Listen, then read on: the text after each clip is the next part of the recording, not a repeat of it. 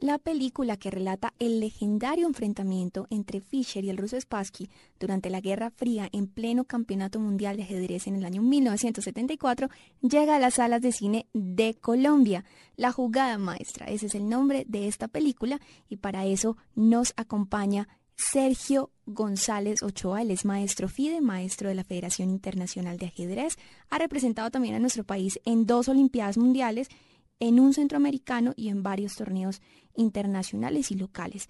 También es profesor de la Universidad Central y desde 2006 escribe también para diferentes medios de comunicación sobre este deporte en nuestro país. Contémosle a la gente qué hizo de este juego de Fischer y de Spassky el juego del siglo en el ajedrez.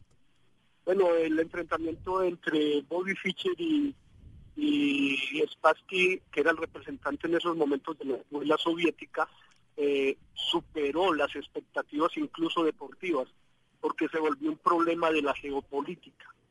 Dado el momento que se vivía en ese entonces, en 1972, recordemos que Estados Unidos, por ejemplo, estaba perdiendo la guerra de Vietnam, eh, había tenido problemas en China, eh, en, los problemas con Cuba, incluso problemas internos con, con la comunidad afroamericana y entonces en esos momentos Fischer representó una gran victoria, digamos, eh, de Occidente, del modo de vida americano, y fue muy importante para la geopolítica. Es muy extraño, creo que es la primera vez que el deporte tenía esa trascendencia eh, tan decisiva en, las decisiones, eh, digamos, más importantes del momento, que incluso el enfrentamiento eh, si se quiere, fue eh, un, eh, un, acontecimiento muy importante en la Guerra Fría, en el marco que en esos momentos se enfrentaba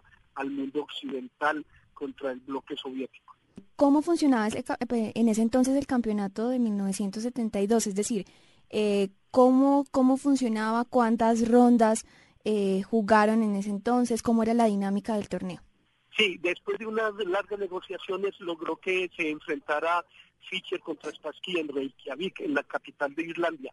Eh, se pactó a 24 partidas, eso eh, se pactó a 24 partidas, se jugaba domingo, martes y jueves, si mal no recuerdo, tres partidas por semana. Eh, y el primero que lograra 12 y medio puntos se declarara campeón mundial en caso de empate a 12 partidas, eh, quedaran a 12 puntos, 12-12, porque recordemos que cada victoria representaba un punto, una partida tabla o empate significaba medio punto, si la perdía cero puntos. O sea, si en, caso de que el duelo eh, quedara enfrentado a 12, a 12 puntos por jugador, se declaraba campeón a Spassky, dado de que era el campeón mundial y tenía ese privilegio. La FIA le otorgó el privilegio de que en caso de empate conservaba el título. Pero aún así Fischer logró derrotar a Spassky de una manera contundente y además muy asombrosa, porque recordemos que Fischer perdió la primera partida después de un error de garrafal. En la segunda partida no se presentó y perdió por ausencia. Eh, dado de que tuvo que intervenir Nixon, que en esos momentos era presidente de Estados Unidos, y sus asesores para pedirle, casi que rogarle a Fischer de que volviera al match. Fischer regresó en la tercera partida y logró un triunfo, luego en la cuarta un empate y en la quinta logró empatar eh, el match eh, a dos puntos y medio. Eso fue una cosa espectacular, las partidas fueron transmitidas eh, por radio en esos momentos porque recordé, y por televisión. Recordemos que en esos momentos no había internet, no teníamos las facilidades ni los avances tecnológicos de este momento. Y eso causó también un gran revuelo, porque resulta que desde más de 25 años los soviéticos dominaban el ajedrez mundial. Claro, además que es el primer, por primera vez un ruso perdía la final en un campeonato mundial, ¿no? Exacto, recordemos que Rusia en esos momentos no era solo Rusia, eh, era el imperio soviético, que eran varios países, eh, incluso estaba ahí Armenia, bueno, Bielorrusia, eh, una serie de países, entendemos que es la región más extensa del mundo, y, los soviéticos desde 1948, cuando Bolivik se declaró campeón mundial, dominaban el panorama del ajedrez mundial. Es más, el ajedrez era un arma política, porque el ajedrez que se había demostrado, ¿no? Eh, que era un juego intelectual eh, de una gran capacidad, digamos, mental, que tenía que tener un gran despliegue mental, demostraba que el comunismo podía crear hombres nuevos y mejores. Y por eso ellos se esforzaron en dominar el ajedrez, porque era un arma política para demostrar que su proyecto político era el mejor.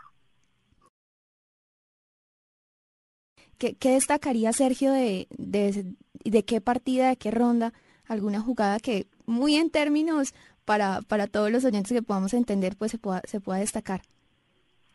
Bueno, eh, lo que destacan los, eh, los eh, grandes biógrafos de tanto de Fischer como de Spassky y del match de Reykjavik es que la sexta partida fue la partida clave.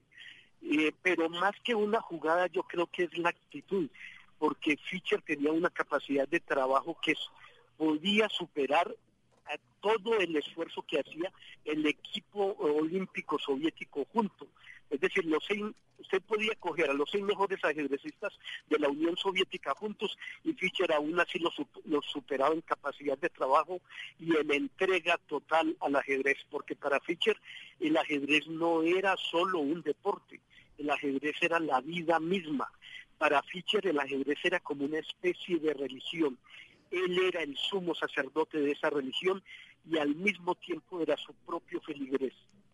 Y precisamente eh, Sergio evocando que pues todo lo que lo que hay alrededor del ajedrez y el tema psicológico también en cada partida dentro de todo este de este partido del siglo como se le se le llama en el, en el mundo del ajedrez también hubo diferentes actitudes de, de Fischer precisamente no de jugar con el tema de, de las luces que el tablero eh, digamos que todo eso está documentado y, y cómo lo mira usted como jugador Sí, es decir, lo, que Fischer hizo por el ajedrez y lo que los medios incluso hicieron por el ajedrez en esos momentos fue increíble. Por ejemplo, en Estados Unidos eh, se triplicó, se cuadruplicó la venta de productos de ajedrez. En Colombia misma no se conseguía un ajedrez en esos momentos. Recordemos que no se hacían ajedrezes de plástico en serie, sino que aquí los ajedrezes eran de madera, hechos por artesanos. Entonces la producción local era muy escasa y en, y en el momento en que Fischer estaba jugando en Reykjavik en 1972, en julio de 1972, los ajedrezes y los libros de ajedrez se agotaron en Colombia. Mm, inclusive, eh, recuerdo que el periódico El Tiempo montó un tablero gigante de ajedrez ahí sobre eh, cerca de su sede de la Jiménez y, eso se llenó de gente y las partidas estaban comentadas por Boris de Grey y el, periódico El Tiempo logró transmitir varias partidas hasta que llegó un pelotón del ejército encabezado por un coronel. Recuerden que en esos momentos existía una ley que era una ley de orden público que prohibía grandes reuniones. Eh, recuerdo que eso se llamaba, no recuerdo si era estatuto de seguridad o algo así. Y hizo desalojar a la gente de ahí del, del tablero. No se pudieron seguir transmitiendo las partidas de esa manera colectiva. Eso es como una anécdota, ¿no? Porque resulta que el duelo Fischer-Spassky ahora es, eh, eh, fue un duelo de guerra fría y en, en, esos momentos todas las medidas de seguridad estaban encaminadas en esa misma política de guerra fría. Sergio, para terminar, el ajedrez hoy en Colombia. Bueno, el ajedrez en, en, Colombia recibió, no solo en, Colombia, pero incluyendo a Colombia, gracias a ese match Fischer Spassky, eh, recibió un eh, gran impulso. Incluso la, una cierta idea que tenía la sociedad en esos momentos de que el ajedrez era como una especie de actividad de vagos eh, fue superada, ¿no? Y, el ajedrez se, se elevó en estatus y eh, sobre todo en los años 60 empezó el ajedrez a tener mucha fuerza. Recordemos que más o menos en 1965 queda, quedó campeón nacional eh, Carlos Cuartas en Belencito, un antioqueño, y el ajedrez eh, hasta ese momento lo dominaba sobre todo los jugadores de Bogotá, digamos el maestro Miguel Cuellar Gacharná, que es un gran jugador de ajedrez. que merecería pues todo un homenaje y también Luis Augusto Sánchez eran los que dominaban el ajedrez y en 1965 Cuartas logró quedar campeón, eh, eh, tuvo un gran influjo el ajedrez en esos momentos en Colombia, acompañado además con movimientos como el movimiento nadaísta, y eh, fue un movimiento muy renovador y una comunicación del país con la modernidad. Tanto que gracias incluso a, ese movimiento inicial del ajedrez en los años 60 y 70.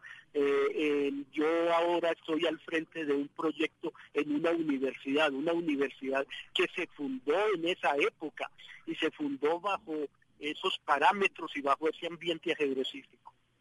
Bueno, Sergio, muchísimas gracias de todo el contexto de esta película. Sergio González Ochoa, maestro de la Federación Internacional, maestro FIDE, quien ha representado a nuestro país en diferentes torneos internacionales de ajedrez.